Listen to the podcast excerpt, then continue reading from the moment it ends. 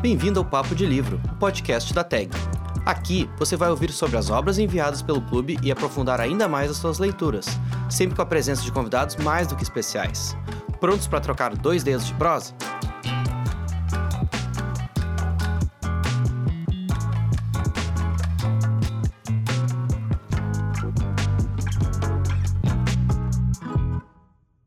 Oi, pessoal, eu sou Júlia Correa, editora da TAG, e vou apresentar o nosso podcast de hoje. Neste mês de fevereiro, a TAG Curadoria enviou o livro Samarcanda, indicado pelo jornalista Guga Chakra e lançado em parceria com a editora Tabla. Nascido no Líbano e radicado na França, o escritor Amin Malouf produziu nessa obra uma admirável reconstrução histórica, costurando episódios da Pérsia do século XI com um naufrágio bastante conhecido entre nós. Logo na abertura do romance, lemos que quando o Titanic naufragou na noite de 14 para 15 de abril de 1912, a mais ilustre das vítimas foi um livro, o único exemplar do Rubaiyat de Omar Khayyam, cientista, poeta e astrônomo persa. É em torno desse manuscrito que se desenrolam os eventos contados em Samarcanda. Seu narrador, o personagem fictício Benjamin Osseid, é um homem obcecado pela produção de Khayyam relata então a nós os eventos determinantes para a concepção do livro no século XI e conta também as suas próprias aventuras, séculos depois, na busca pelo objeto.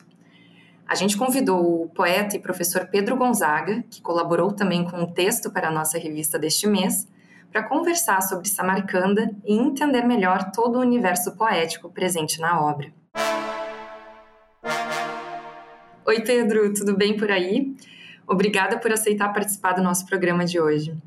Eu que agradeço o convite, Júlia da TAG, e espero que a gente possa trazer novos aspectos para os participantes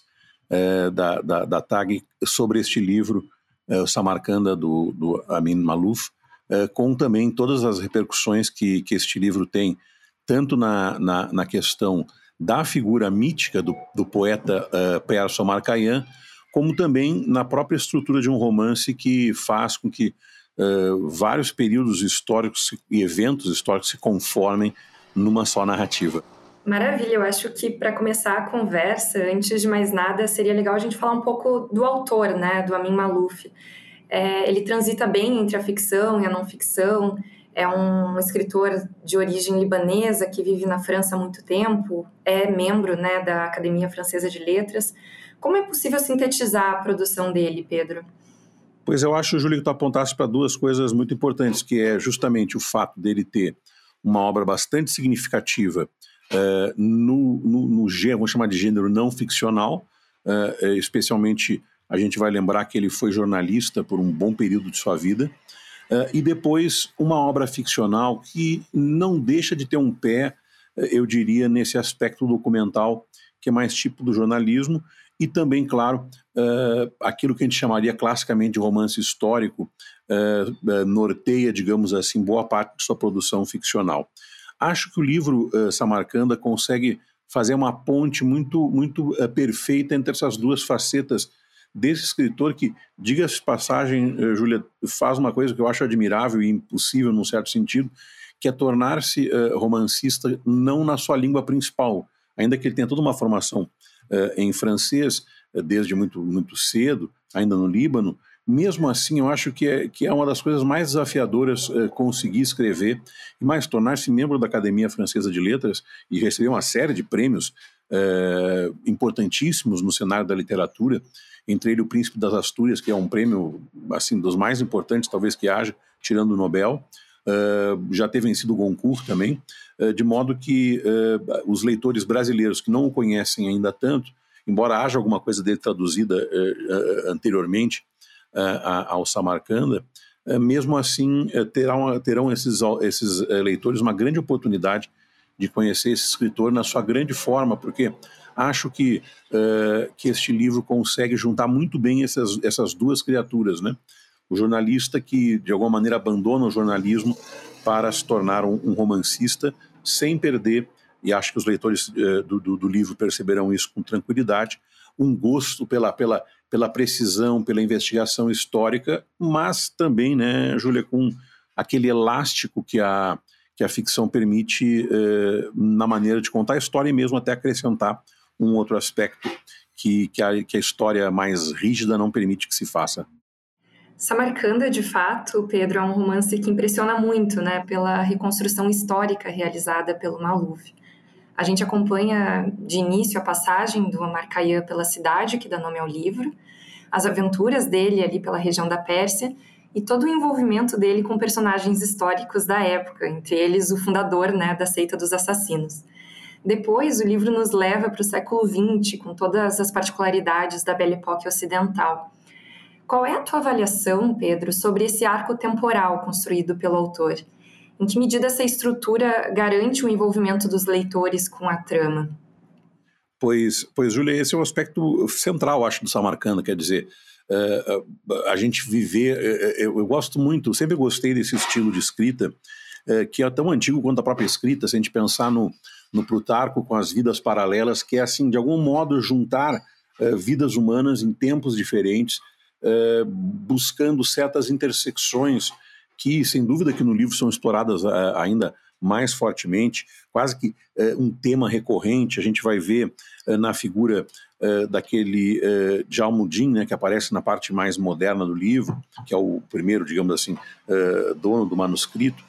um reflexo de muita coisa do próprio Marcayan. Na figura da personagem feminina da Shirine, a gente vê qualquer coisa da Jahani, que é uma personagem ficcional que seria uma parceira poética e talvez um pouco mais que poética do Omar Khayyam, de modo que esse arco temporal, como tu bem uh, salientaste, ele, ele vai, na verdade, seria muito mais um, uma espécie de tecido de interlaçamento que consegue juntar aquele final de século, uh, como tu bem destacaste, da Belle Époque europeia, passando evidentemente pela França e pela Inglaterra,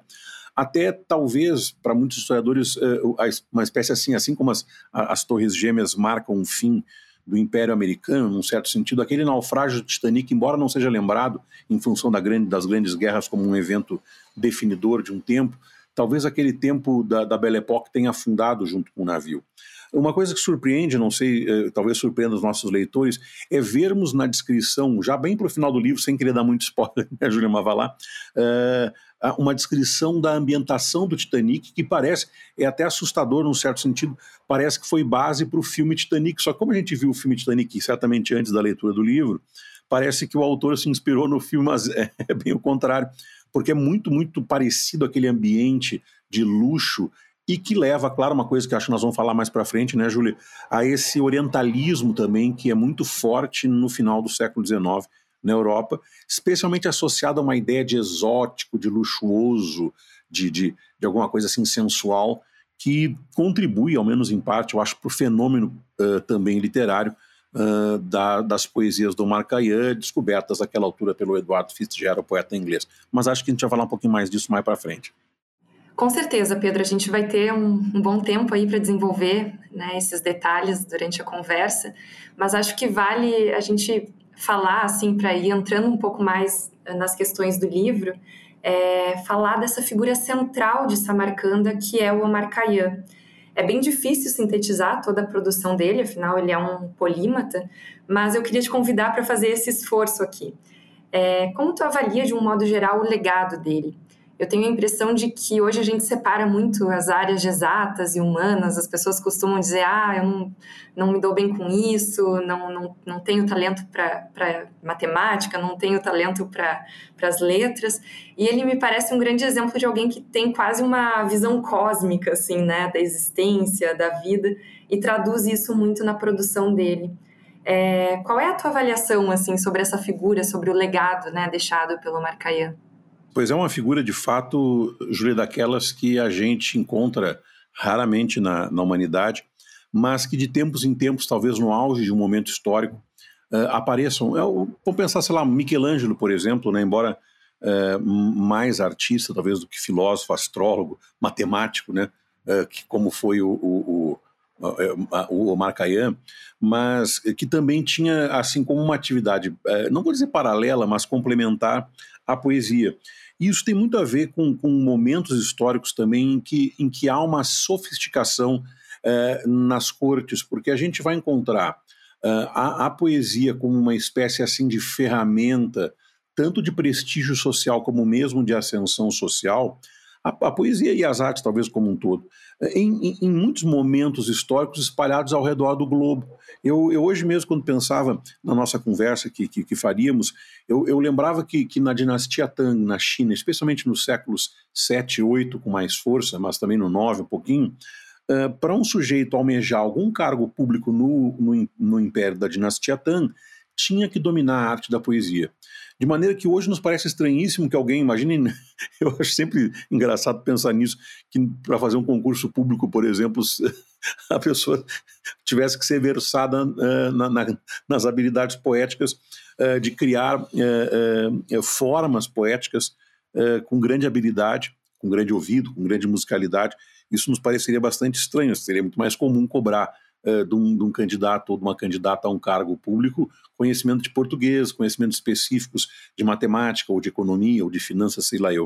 Uh, nesse tempo, ser poeta trazia prestígio às figuras da corte. Tanto como eu falava para vocês na, na, na, na, dinastia Tang, como aqui nesta Pérsia uh, do, dos anos mil, que é o tempo do Omar Khayyam, como também, evidentemente, em outros momentos históricos, sejam eles em Roma, na Grécia, ou mesmo na Florença dos Médici, por que não? Eh, de modo que uh, o que é surpreendente, talvez, para os leitores e para as pessoas, no, no, modo geral, Juliano, no nosso tempo, é essa alta compar, compartimentabilização, sei lá, sei, uh, compartimentação, sei lá eu, do, do conhecimento humano, uh, de modo que parece muito estranho, que seria estranhíssimo para a gente que hoje um astrônomo, ou um matemático, ou um engenheiro, ou, ou por que não, uh, um, financista se dedicasse à arte de compor versos. O que é fantástico aqui é que o trabalho do Amin Maluf com o Samarcanda é um trabalho que é uma mescla de história, né, de historiador, que um historiador faria, com aquilo que só um ficcionista pode fazer, que é tentar compreender a criatura humana por detrás do mito. E mais do que isso, acho, né, Julia, isso explica também a parte moderna da história do Samarcanda, que é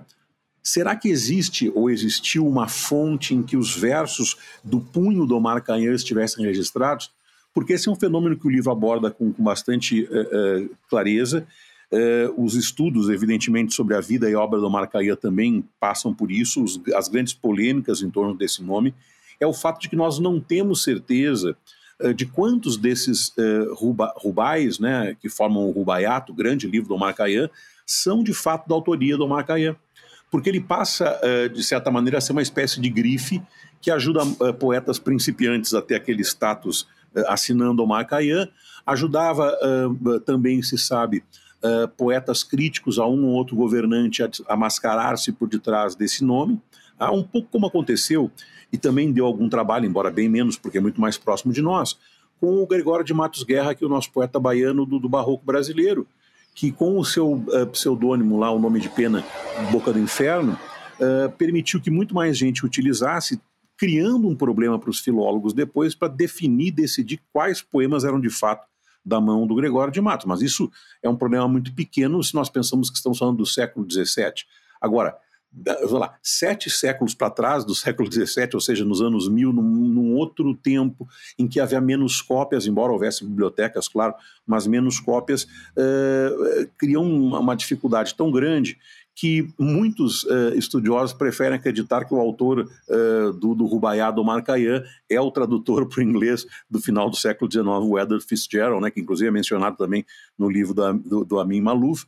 de modo, e, e, talvez os nossos ouvintes estejam até confusos com tantos labirintos que estão postos aqui, de modo que a minha leitura, Júlia, este é um livro muito borgiano, no sentido pleno do termo, porque é um livro sobre livros, sobre livros que talvez tivessem sido escritos e correndo como um rio subterrâneo, aquela ideia tão borgiana de que, de que um homem, de certa maneira, reedita-se muitas e muitas vezes ao longo do século, uh, sendo de, de alguma maneira outra criatura humana uh, capaz de, de algum modo, uh, escrever o autor anterior. Ah, o Borges, num texto muito legal dele, chamado O Enigma de Edward Fitzgerald, ele vai dizer que, de algum modo, esse poeta medíocre, uh, que era o Edward Fitzgerald, encontra no Marcayan a, a, a verve poética que ele não possuía fazendo então com que surgisse uma versão um pouco como que milagrosa de um poeta inglês que na verdade é um poeta persa do século do século X que é capaz de criar esses rubayat tão tão uh, uh, potentes que se espalham nesse contexto do final da Europa do século XIX como, como fogo em palha. De modo que essa figura do Omar que é, da qual se tem registros históricos como um grande cientista, um matemático, alguém que foi capaz de criar um calendário com uma precisão quase absurda para o conhecimento que se tinha, uh, este sujeito, no sentido poético, ele é muito mais nebuloso. Uh, e talvez Samarcanda seja um livro tão, tão interessante de ler, tão, tão uh, vibrante, porque o Amin Maluf dá a este Omar uma vida que é a vida que os historiadores registram de um lado, mas a vida secreta da poesia de outro. E esse segredo da poesia é que faz com que a gente tenha a impressão de algum modo, de que embora uh, se possamos assim questionar muitas vezes quais são os rubais que pertencem ao Omar Khayyam, como fazem os, os, estudiosos,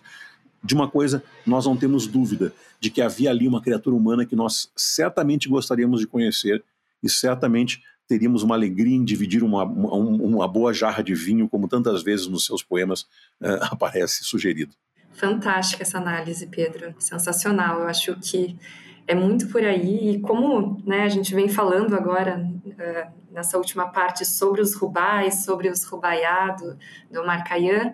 é, a gente poderia falar né, dessas formas poéticas, assim, é, o que significa um rubai, o, o, que são os rubaiás, né? Quais são o, o, que é essa estrutura poética, quais são os principais temas contidos nesses versos apresentados pelo Caian? Pois, pois esse é um assunto maravilhoso, né, Julia? Esse é um assunto que eu gosto muito. Inclusive, eh, no, na revista da TAG, a gente eh, dá uma desdobradinha nesses aspectos formais. Claro que há, nesse final do século XIX, um encantamento natural eh, com a poesia do Marcainha, como, de algum modo, uh, fenômeno parecido vai acontecer com as Mil e Uma Noites, quer dizer que esta, esta força que, que, que a cultura oriental parece ter aos olhos daquela Europa sofisticada e até um pouco entediada e comportada da Belle Époque, mas há também, e acho que isso explica, Júlia, uh, uh, para mim pelo menos, o encanto que esses versos promovem nos próprios poetas de então e para além ainda. Ah, quer dizer, uh, se a gente pega ali o impacto que, que, que, a, que, a, edição dos Rubaiá teve, ainda que demorou um pouquinho para isso acontecer, tenha demorado um pouquinho, uh, não, não vai ter poeta que não vá comentar ou mesmo deixar-se influenciar por essa, por essa poesia que parecia então nova uh, aos olhos ocidentais. E a gente vai olhar para a questão do conteúdo, claro que é sempre a primeira coisa que se percebe, mas na verdade eu creio que os poetas ocidentais perceberam também o poder dessa espécie de epigrama oriental que são os rubais, porque o rubai é um conjunto de quatro versos que tem uma medida de tempo fixa, assim, comparando com o nosso, com o nosso tipo de versificação, ela teria uh, sílabas fixas a cada verso, embora possa mudar um pouco de poema a poema, mas um sistema de rimas que para a gente é um pouco estranho, porque uh, são pelo menos três rimas finais combinando. A poesia ocidental ela não trabalha muito com combinações tão tão próximas e tão tão recorrentes se, se os nossos ouvintes lembrarem, o, comparando com uma forma fixa de versificação nosso soneto, a gente vai ter geralmente uma intercalação dos finais, uh, vai ter um A, B, B, A, que são os finais, né, quer dizer, termina com uma terminação, primeira vez é A, depois vem outra que é B, daí repete essa e vem a primeira de novo. Aqui então há um sistema de, de, de, de, de, de pareamento muito, muito cerrado. Em alguns rubais, inclusive, os quatro versos rimam entre si. Mas mais do que isso, cada conjunto desses quatro versos é uma unidade por si só, de modo que, que, que o poema, então, é, ele não tem muito espaço para se desdobrar, e ele tem que alcançar no seu final alguma coisa de transcendente. É, ou seja, é um desafio, me parece, assim, pensando é, como poeta, tão, tão intrigante como os haikus orientais, por exemplo. E a gente sabe do sucesso que essa forma fez quando entrou no Ocidente, conquistando também, especialmente, poetas, porque, a bem da verdade, né, Júlia, eh, mesmo com a modernidade, os poetas são, são gente que se encanta com as possibilidades de dizer uh, a, a, o, o, lírico uh, numa forma até então insuspeita. Qualquer momento em que uma forma nova entrou na poesia ocidental, uh, de onde quer que ela tenha vindo, uh, isto sempre foi assim um evento transformador. Só pegando, já que falávamos de soneto, que talvez seja a forma mais, mais célebre da cultura ocidental, quando essa forma ali pelo século XIV se desdobra da Itália para o resto da Europa, não há nação praticamente letrada em que o soneto não, não tenha encontrado um chão uh, poético. De modo que esta forma, quando vem para, para o Ocidente, ela vai influenciar muito fortemente um conjunto expressivo de poetas, uh, T.S. Eliot, uh, no caso aqui do, do, do, da língua portuguesa, Fernando Pessoa, mas há repercussões também em poetas brasileiros. Uh, o Borges, que falávamos antes, também se encanta com essa poesia. Uh, por seu formato, creio eu, e também, claro, por um conteúdo filosófico, uh, barra religioso, barra uh, carpe diem, que também termina por, por conquistar, creio eu, por sua brevidade e concisão, o gosto dos poetas, claro, mas também de um, de um público que vai, vai ser levado. aí sim, eu acho que por influência do orientalismo também, a, a, a ter como livro de cabeceira o livro do Omar. Foi um livro que foi muito. Havia sociedades no mundo todo, Omar Khayyam, né, em função desses rubaiás, que eram vistos, e o livro do, do, do Amin Maluf, uh, em algum momento, creio que está lá, salienta isso, uh, uh, eram, er, eram versos que não tinham prestígio na cultura persa, porque a cultura persa tem como principal forma poética o gazel, ou, o gazel, não sei me pronuncia, que é um tipo de versificação bem mais robusta, bem mais técnica, aí sim muito parecido com o nosso soneto, num certo sentido. E os rubais eram vistos como alguma coisa um pouco mais popular, como se fossem as nossas redondilhas. E o Omar Khayyam, ainda que nós não saibamos quais os poemas são de fato dele, vai dar um novo estatuto artístico, tanto dentro da cultura original, cultura persa, e todos os arredores que a cultura persa alcança, né, Júlia, que não são poucos, a cultura da poesia persa ela vai do, do, do que hoje é uh, uh, são os países árabes até todos os zão ali do sul da antiga União Soviética, chegando à Índia e, e até a China. Então é uma forte influência, talvez semelhante à do grego na cultura ocidental. E esses versos, então, os rubais, que eram vistos como uma forma menor de versificação, nas mãos do Caian, vão se tornar também uh, muito, muito celebrados como, como uma forma uh, econômica, por vezes jocosa, por vezes religiosa, muito flexível de diversificação. É, agora a gente estava conversando sobre essa chegada, né, assim, do, da poesia do Caiano no Ocidente, e eu lembrei que recentemente eu estava lendo um livro de Edith Wharton que, é, em dado momento, a gente lia que a protagonista carregava um livro dela, do, do Omar Khayyam, na bolsa, para afetar a sofisticação. Então, de fato, isso chegou de uma maneira muito forte assim no Ocidente, né? ali na, na virada do século XIX para o XX. É, eu queria aproveitar, Pedro, para te pedir para desenvolver, então, um pouco assim é, essa recepção da obra do Khayyam no Ocidente, né, no imaginário ocidental, é, falou do, do Fernando Pessoa, acho que seria interessante mostrar como que foi essa apropriação, assim, é, a gente pode tomar o Fernando Pessoa como exemplo, é, em que medida o Ocidente também ressignificou de alguma forma, né, os versos do essa forma poética do Caian e toda essa influência oriental. É, eu acho que, que além do que nós falávamos da questão da métrica, tem uma questão muito forte de conteúdo, e eu acho que isso toca um poeta como Fernando Pessoa, que tinha sem dúvida, desdobramentos que se assemelham aos desdobramentos uh, poéticos do, do Omar Khayyam, especialmente se a gente pensa em Alberto Caeiro, com aquela sua ligação ao, com o mundo natural, com a perspectiva de uma vida que passa uh, rapidamente, mesmo alguma coisa também né, do Ricardo Reis, a gente vai notar que não é só uma questão de um novo método, de uma nova possibilidade de expressão poética, mas também um tipo de celebração da vida que talvez nós encontremos no mundo clássico, mas uh, naquela Europa comportada do século XIX, em que o classicismo também havia se tornado uh, um requinte, um luxo quase decorativo, esses versos do Khayyam, com sua sabedoria, mescla de, de, digamos assim, de empirismo com um aspecto religioso, eu acho que esses conteúdos eles tocam muito fortemente, especialmente aqueles poetas, e não à toa também estes uh, versos do Omar Khayyam marcam tão fundamentos os modernistas, porque é curioso, né? Se fosse só a forma, como eu tinha apontado antes,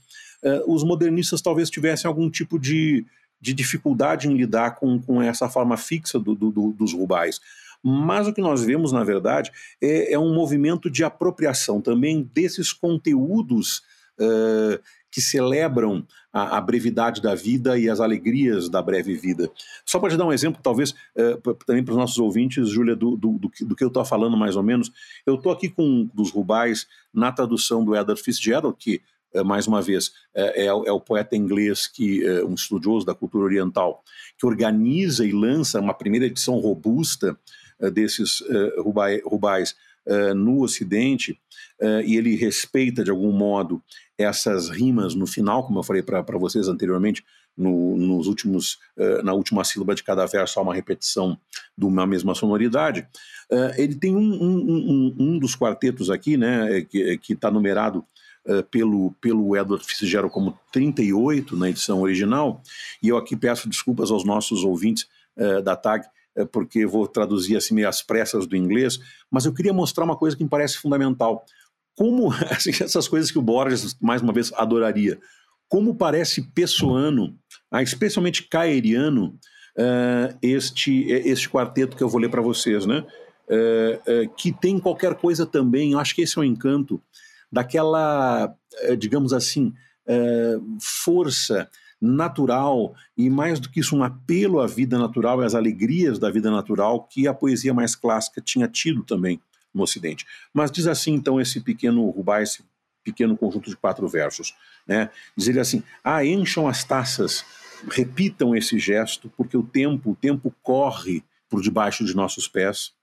O dia que ainda não nasceu, logo será o ontem morto, ah, porque o tempo avança ah, e o que nós podemos fazer é que o dia de agora, que este agora seja doce. Ah, então há esse, esse, apelo, que a gente chamaria de carpe diem, mais classicamente, mas aqui vem coroado de certas imagens muito naturais, tem muito pássaro, tem muita... O Borges dizia, né, os poetas de pássaros e de rosas da Pérsia, porque é sempre uh, em torno da imagem do vermelho do vinho, do vermelho da rosa, do voo do pássaro e do voo do dia, essas misturas poéticas que, de algum modo, me parece, conquistaram uh, com grande intensidade o, o Fernando Pessoa, a ponto né, Julio? E isso está no, no, nosso artigo, pequeno artigo ali da revista, a ponto dele compor uh, rubais em português, mantendo o padrão de rima dos rubais original. Então, quer dizer, uh, ele não só inspira-se, me parece, de maneira de conteúdo, uh, como apontei, tentei apontar agora com essa breve leitura,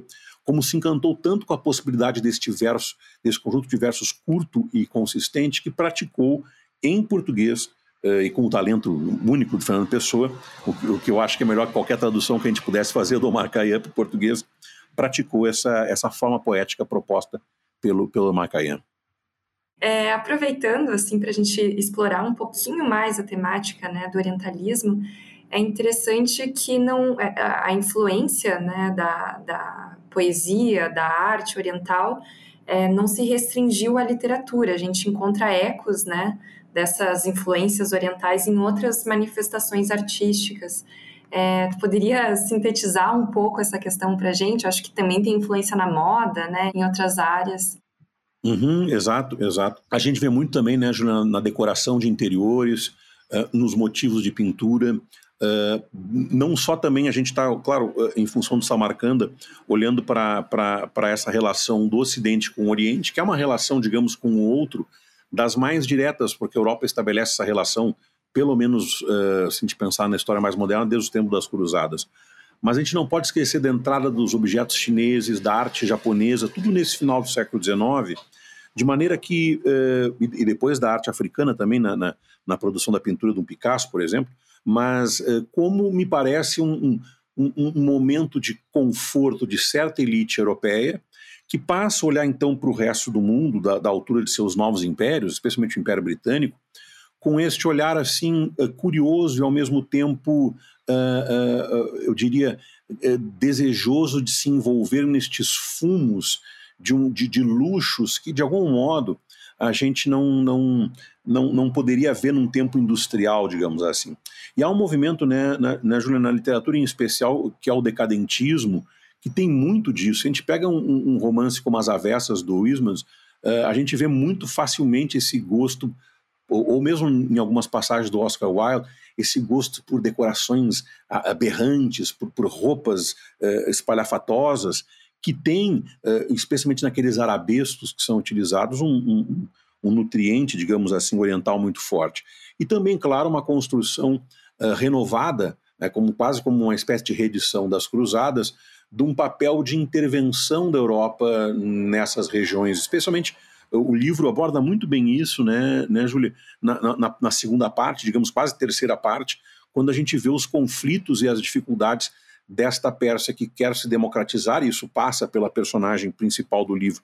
que, que junto com o Marcaia no passado, que no presente é o Benjamin Omar Lesage, que é o dono uh, da, da edição que vai se perder no Titanic uh, do, do, do, dos Rubaiá do, do, do Marcaia, de modo que a gente nota nesse Titanic uh, também, e eu, eu, acho que a ponte que o Amin Maluf faz é, é brilhante no livro, a gente está estragando um pouquinho a alegria de quem não leu, né, Júlio? Mas a gente espera que quem está ouvindo nosso, nossa conversa tenha lido e queira mais, saber mais de, de, desse livro tão, tão curioso, que é justamente o modo como o Amin Maluf conseguiu mostrar no Titanic essas contradições tão, tão fortes de um tempo, de um lado, esse colosso da navegação e da tecnologia do final do século XIX início do século XX, eh, e nos seus interiores esses, essas vontades de certos, eu chamaria até de luxos despóticos, que só são possíveis quando um império, uh, como o Império Britânico e depois, evidentemente, os Estados Unidos no século XX, conseguem exercer sua força imperial e transformar, de certa maneira, uma arte antes autônoma em um elemento complementar da própria, da própria arte ocidental. Ótima explicação, Pedro. E essa é a ideia mesmo, né? Complementar a leitura. Então, é interessante que a gente detalha aqui algumas informações do enredo. É, e eu acho que agora, para a gente se encaminhar para a parte final da nossa conversa, uh, eu queria falar um pouco do teu texto mesmo para a revista, né, que a gente mencionou aqui algumas vezes mas eu achei muito interessante como é quase um manifesto, né, em defesa da, da poesia, assim, contra essa centralidade da prosa nos nossos tempos. Um manifesto muito realista, diga-se de passagem, porque não, não tem nenhuma pretensão de que isso ocorra de fato, mas é uma defesa muito bonita e sensível, assim, da tua parte, é, com esses elementos históricos, né, mostrando é, como em diferentes momentos, há cerca de dois milênios, é, a poesia de, de fato tinha um lugar central assim na, nas nossas mentalidades, né? É, e aí eu queria te perguntar por que a gente está tão afastado atualmente da forma lírica, né? E aproveitando para fazer a conexão com a obra do Amin Maluf, com a obra do Kayan, é, eu te perguntaria uh, em que medida o, a obra do Kayan, a leitura dos versos de um poeta como Kayan, pode nos mostrar o prazer de um envolvimento mais estreito com a poesia. Pois, pois, sabe, esse é um fenômeno que há alguns anos eu, eu, eu busco me debruçar sobre, e, e, como todo fenômeno complexo, a gente tem alguns palpites e, e, muito mais dúvidas do que, do que certezas. Mas eu acho que um dos grandes problemas que a poesia eh, terminou por enfrentar com a ascensão natural do romance, quer dizer, porque o, o, hábito de narrar histórias está com a humanidade desde sempre, talvez junto com a, com a própria ideia de humanidade, só que durante milênios esse, esse, esse compromisso narrativo, especialmente quando eram as sagas ou as grandes histórias, ou, por exemplo, para não ficarmos muito longe da cultura persa, quando nós pegamos uma, uma obra eh, que não acho que tenha tradução em português, mas em espanhol tem, para quem eh, em inglês certamente tem, ah, que é uma, uma, uma história de um, de um amor eh, impossível, de um amor desastrado, que é a história da, da Leila ou Laila e do Mar, Mar, Marjum ou Marahum, depende da tradução, uh, de um dos grandes poetas da, da Pérsia medieval, que é uh, o, o Nizami ou Nezami, depende da tradução. essa história que é uma história ao modelo Romeu e Julieta, que tranquilamente hoje seria escrita em prosa, essa história era escrita em verso, porque havia uma ideia, certa ou errada, enfim, de que quando eu estava diante de um texto ou muito uh, alto ou muito significativo da minha cultura, ou mesmo uh, que tratava dos temas mais complexos e mais elaborados da experiência humana, que eu tinha que encontrar uma forma digna, uma forma mais alta também uh, de, de entregar esse texto, não esquecendo que a palavra é também imagem e som ao, ao mesmo tempo que conteúdo, digamos assim. E o avanço do mundo moderno, de algum modo, eh, tende a banalizar a experiência da palavra e, mais do que isso, tende a simplificar uh, a entrega do conteúdo em função de N fatores, talvez a própria falta de tempo de debruçar-se sobre formas complexas, como são algumas formas poéticas, mas uma coisa que me parece que causa uma deficiência natural na nossa experiência, Júlia, é que isso os antigos retóricos já diziam, que qualquer discurso humano ele avança tanto num sentido horizontal quanto num sentido vertical. E o sentido horizontal é um sentido concreto de conteúdo, é, informativo, poderíamos dizer assim, de maneira mais simples. Ao passo que o sentido vertical é a elevação que eu faço dessa mesma matéria é, informativa com recursos verbais, com recursos sonoros, com recursos de imagens metafóricas, metonímicas, sei lá eu, qualquer uma dessas figuras clássicas de retórica, a fim de trazer prazer, complexidade, uh, ambiguidade a um conteúdo que sem isso seria puramente informativo. Então, os textos mais clássicos, todos eles escritos em verso, independentemente da cultura uh, uh, que nós olhamos ao, ao, ao longo do globo, tinham este, acho eu, é, tinham esta ambição Quer dizer, eu vou entregar uma matéria narrativa, ou mesmo às vezes elegíaca, ou, ou, ou amorosa, ou, ou, até encomiástica, né, de elogio, uma autoridade, não é esse o ponto, mas eu vou fazê-lo com uma habilidade uh, de uh, expressão que é trabalhosa e que demanda trabalho de quem compõe e de quem lê. De modo que ao abrirmos mão eh, deste aspecto mais trabalhoso, também perdemos os prazeres mais altos que vinham junto com esse trabalho. Mas, mas, eu, mas eu acho, Júlia, que, que os leitores da TAG, se saírem do, do Samarcanda animados como aquele final lindo do, do livro, né, um final dos mais bonitos assim que eu li há algum tempo, uh, e forem ao, ao, ao, aos versos do Marcaia, que se encontram facilmente uh, na, na, nas redes. A tradução pode não ser muito boa, mas não é capaz de estragar a qualidade do verso. Uh, acho que se derem uma chance para receber essas informações com este, digamos assim, galvanizador natural das palavras, que é uh, o artifício poético, talvez os leitores descubram ou retomem um contato com a poesia que haviam perdido, e aqui é, é, o que eu dizia no começo dessa fala, que eu não sei bem por que aconteceu, mas talvez seja culpa de como é ensinada a poesia nas escolas, que é um certo ranço, que é um certo, uh, um certo rechaço que as pessoas têm por serem expostas uh, no tempo do colégio a um conjunto meio fixo e, e, e, que nem os professores parecem se animar em ensinar, que são os nossos poetas românticos, que eu acho ótimos poetas, mas talvez não sejam os melhores poetas para mostrar para um leitor jovem, mesmo para um leitor depois mais experiente, o que um poema pode fazer. E eu acho que se os, se os leitores do Samarcanda, as leitoras do Samarcanda quiserem descobrir o que um poema pode fazer, abram uh, uh, os Rubaiá do Omar Khayyam e vão descobrir por que, que essa arte, ainda que cada vez mais em surdina, é de algum modo eterna na espécie. Quer dizer, desde que a poesia foi uh, encetada, seja de modo oral ainda e depois, claro, de modo escrito, ela acompanha a humanidade em seu caminho. Ela é a primeira das, das, das artes da escrita e sei lá, né, eu não quero ser catastrófico aqui, mas no último momento em que nós deixarmos de escrever, sei lá eu por que razão, uh, uh, também ali estará um poema acompanhando alguém naquele momento. É, Pedro, eu vou aproveitar então para te pedir para ler alguns dos poemas, né, alguns dos versos do Caian, é, que tu considere assim que o público da tag possa gostar e que vão despertar a vontade né, de se aprofundar na produção desse, desse poeta dessa figura tão importante aí para o nosso livro do mês. Perfeito. Eu vou pegar aqui, Júlia, uma tradução uh, do Alfredo Braga, porque já está em português, uh, ela não está tá um pouco aberta, ela não está respeitando essas rimas, mas, mais uma vez, talvez a coisa, hum, eu como tradutor pelo menos penso isso, às vezes a poesia, a melhor coisa que pode fazer quando tem, quando tem uma forma muito fixa é entregar em verso branco e o leitor pega uma parte do, do, do prazer do conteúdo e talvez depois, num outro momento, encontre uma tradução uh, que respeite as duas coisas. Tá? Então eu vou ler aqui dois uh, rubais, né, dois, dois quartetos, tá? Uh, que me parece revelam um pouco tá? desse amplo poeta, independentemente se é ele ou não, é que nem Homero para a gente, né? Eu não sei se Homero existiu ou não, Uh, mas o que o livro está ali, né? E, esses quartetos estão aqui, independente de quem os compôs. E a gente gosta de acreditar nisso, né?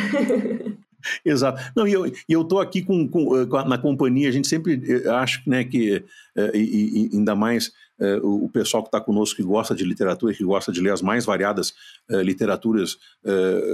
do, do, do, tempo, do nosso tempo, muito rico em tanta diversidade, vai, vai compreender, né, Júlio? Eu, eu espero pelo menos que a gente nunca tem como ter certeza total de se uma obra tem valor ou não tem valor, se uma ideia literária faz ou não total sentido de maneira que a gente se ancora nos, nos grandes escritores e leitores que vieram antes de nós. E, e, aqui eu estou do lado do Borges, que diz que, independentemente se houve um Omar Khayyam e um Edward uh, Fitzgerald, enfim, que, que no fim das contas o que nós lemos é um, é, é, é um poema que os dois criaram juntos. Né? Isso que importa, num certo sentido. Tá? Então, uh, eu vou ler aqui dois desses quartetinhos que eu havia separado aqui para nossa conversa,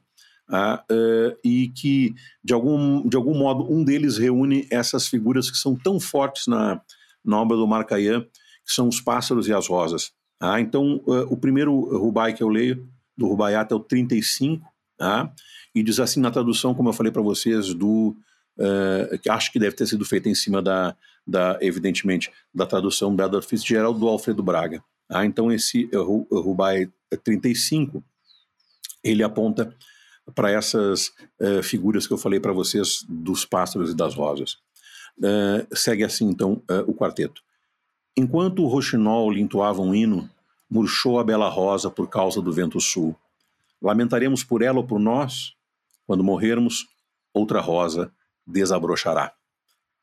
Acho, eu, Júlia, que isso explica uma parte daquele fascínio que, que nós mencionamos na nossa conversa, porque veja, são quatro versos, eles parecem eh, seguindo bem a tradição do Rubai nas três primeiras partes, nos três primeiros versos, não tanto quanto triviais, ainda que bonitos, né, mas triviais tendem a ser assim, mais, mais uh, lianos, né, mais, mais, singelos, e aí então vem a virada transcendental no, no, último verso, que é este. Bom, isto parece que está morrendo diante dos nossos olhos, está morrendo de fato, mas quando for a nossa hora, outra rosa, e a imagem da rosa com a imagem da vida, aqui, claro, né? Desabrochará. Tá? E uh, um outro que eu trouxe aqui é um pouco mais, digamos assim, uh, uh, digamos, mais celebratório tá? da vida, ainda mantendo essas mesmas imagens que eu falava para vocês, tá? é, é o Rubai 103, que diz assim. Nesta noite caem pétalas das estrelas, mas o meu jardim ainda não está coberto delas. Assim como o céu derrama flores sobre a terra, verto em minha taça o vinho da cor das rosas. E aí vem o tema do vinho, também muito forte aqui. Aliás, o tema do vinho é um tema universal da poesia. Eu acho que se a gente pudesse, Júlia, se embriagar com a quantidade de vinho que já leu em versos ao longo dos séculos, não teria fim nossa bebedeira. Não daria muito certo. Essa é boa, Pedro. É, como é de praxe aqui né, no, no nosso podcast, a gente termina o episódio com uma leitura de uma passagem marcante do livro do mês. Então, aproveitando aí né, a sequência de leituras, eu te pediria para lembrar assim algum trecho, alguma passagem que tenha te marcado no livro do Amin Maluf, em Samarcanda. Ok, eu, eu separei aqui uma parte mais intermediária, o capítulo 24, da, da parte uh, dos assassinos, né? Uh, que, que, me parece uma, uma, uma revelação uh, que eu acho que é resultado, Júlia, do, do tempo que o Amin Maluf dedicou a pesquisar a vida do Omar Khayyam, e aí vem então o trabalho do ficcionista, que é justamente completar aquilo que a história é incapaz de fazer por seus rigores, o ficcionista supõe a existência humana mais ou menos semelhante em qualquer tempo, em qualquer espaço, e complementa esses vazios com, com a criatividade de nossa constância. Então, eh, ele está vendo aqui o momento em que o Marcayan chora a perda de um discípulo, mas, ao mesmo tempo, considera a, a, o seu próprio livro e tudo que está no entorno. Então, eu leio que esse é o começo do capítulo uh, 24. Omar Canhã pranteou seu discípulo como havia pranteado outros amigos com a mesma dignidade, a mesma resignação, o mesmo discreto pesar. Havíamos bebido o mesmo vinho, mas eles se embriagaram duas ou três rodadas antes de mim. No entanto, por que negar? Foi a perda do manuscrito que o afetou por mais tempo. Certamente poderia reconstituí-lo, lembraria cada mínimo acento. Aparentemente não o quis. Em todo caso, não há o menor vestígio de uma tal retranscrição. É como se Caian tivesse extraído do rápido de seu manuscrito um sábio ensinamento. Nunca mais tentaria agir sobre o futuro, nem o seu, nem o de seus poemas. Logo sai de Merv. Não para Lamut, nunca pensará uma única vez em ir até lá, mas para sua cidade natal. É hora, diz a si mesmo, de pôr fim a minhas perambulações. Nishapur foi minha primeira escala na vida, não está na ordem das coisas que seja igualmente a última. Doravante viverá lá, cercado de alguns parentes, uma irmã mais nova, um cunhado atencioso, sobrinhos, principalmente uma sobrinha que receberá o melhor de sua ternura outonal. Cercado também por seus livros. Ele já não escreve, mas relê incansavelmente as obras de seus mestres. Num dia em que está sentado em seu quarto, como de hábito, tendo nos joelhos o livro da cura de Avicena, aberto no capítulo chamado O Uno e o Múltiplo, Omar sente uma dor surda. Para marcar a página, coloca entre as folhas o palito de ouro que tinha na mão, fecha o livro, chama os familiares para ditar o testamento. A seguir, pronuncia uma oração que termina com estas palavras: Meu Deus, tu sabes que procurei sentir-te tanto quanto pude Perdoa-me se meu conhecimento de ti foi meu único caminho na tua direção. Não voltou a abrir os olhos. Era 4 de dezembro de 1131. Que lindo, Pedro. Eu também vou fazer a leitura aqui de uma passagem, fico até constrangida depois de uma leitura tão bonita, mas vou tentar me esforçar aqui. É um momento em que questionam o Khayyam porque ele não produzia né, um, uma grande obra sobre as ciências, né, sobre a matemática, e ele responde o seguinte: O que sobrará amanhã dos escritos dos cientistas? Apenas o mal que falaram daqueles que os precederam. Teremos na memória o que eles destruíram na teoria dos outros, mas o que construíram será inevitavelmente destruído, ridicularizado até, pelos que virão depois. Assim é a lei da ciência. A poesia não conhece lei como essa nunca nega o que a precedeu e nunca é negada pelo que se segue. Atravessa os séculos em paz. Por isso escrevo meus Rubaiá. Sabe o que me fascina nas ciências? Nelas encontro a poesia suprema. Na matemática, a estimulante vertigem dos números. Na astronomia, o enigmático murmúrio do universo. Mas, por favor, não me fale de verdade. Essa é a passagem que eu escolhi aqui. Acho que resume também um pouco da nossa conversa assim de hoje, né? Sem dúvida, Juliane. E, e também é mais um libelo, né? Mais um, um, digamos assim, uma defesa ardorosa do que a poesia pode fazer como ferramenta de, de conhecimento humano. Porque, como bem dizia o, o, prêmio Nobel, né, e grande poeta uh, irlandês Seamus Heaney, um poema nunca falsifica nada da experiência Uh, a, a, ciência tem que, eh, digamos, de certo modo, focar no racional, uh, sei lá, a história no, no, aspecto mais factual, a matemática nos números, uh, imagino eu, outras ciências variadas em partes do que somos, e a poesia, ela precisa, para ser grande poesia, de que todas as nossas potências, não só a racional e a, e a de observação, mas também nossa fantasia, nossa memória, nossa sensibilidade, nossos sentimentos, que tudo isso aconteça num só momento, como esses rubais conseguem tão bem mostrar né, a experiência como, um, como uma, uma espécie de cápsula em que tudo se concentra num só instante. E o mais fantástico de tudo isso é que é um romance, né? Um, uma obra em prosa a nos mostrar a beleza dessa poesia. Né? É, é, uma obra em prosa, né, Júlia, é, é, alimentada, me parece assim, uma, uma, uma consideração final, alimentada por esse fervor, por essa paixão uh, pela, pela, pela existência dessa criatura que foi o Marcaian, um libertário também, um sujeito uh, quase anárquico num certo sentido, uh, e ao mesmo tempo um, um, canto de amor a essa arte, como eu falei alguma outra vez aqui hoje, perene, que é a arte da poesia, que está sempre à nossa disposição, basta que nós voltemos a frequentá-la. Eu adorei a nossa conversa e eu queria te agradecer mais uma vez pela tua colaboração, tanto para a nossa revista quanto para este episódio de hoje. Foi realmente um prazer conversar contigo e trazer aqui né, para os associados, para os nossos ouvintes aqui do podcast, é, as tuas percepções sobre essa obra tão envolvente, tão é, deliciosa de se ler, que é essa obra do Amin Maluf. Muito obrigada, Pedro. Eu que agradeço, Júlia, agradeço aos participantes, aos assinantes da TAG também, e desejo a, a quem lê o livro que uh, pense também uh, justamente né, né, nessas vidas que a gente conhece tão pouco, né, e que, e que de algum modo são tão parecidas com as nossas, apesar da distância de cultura, de tempo e de espaço.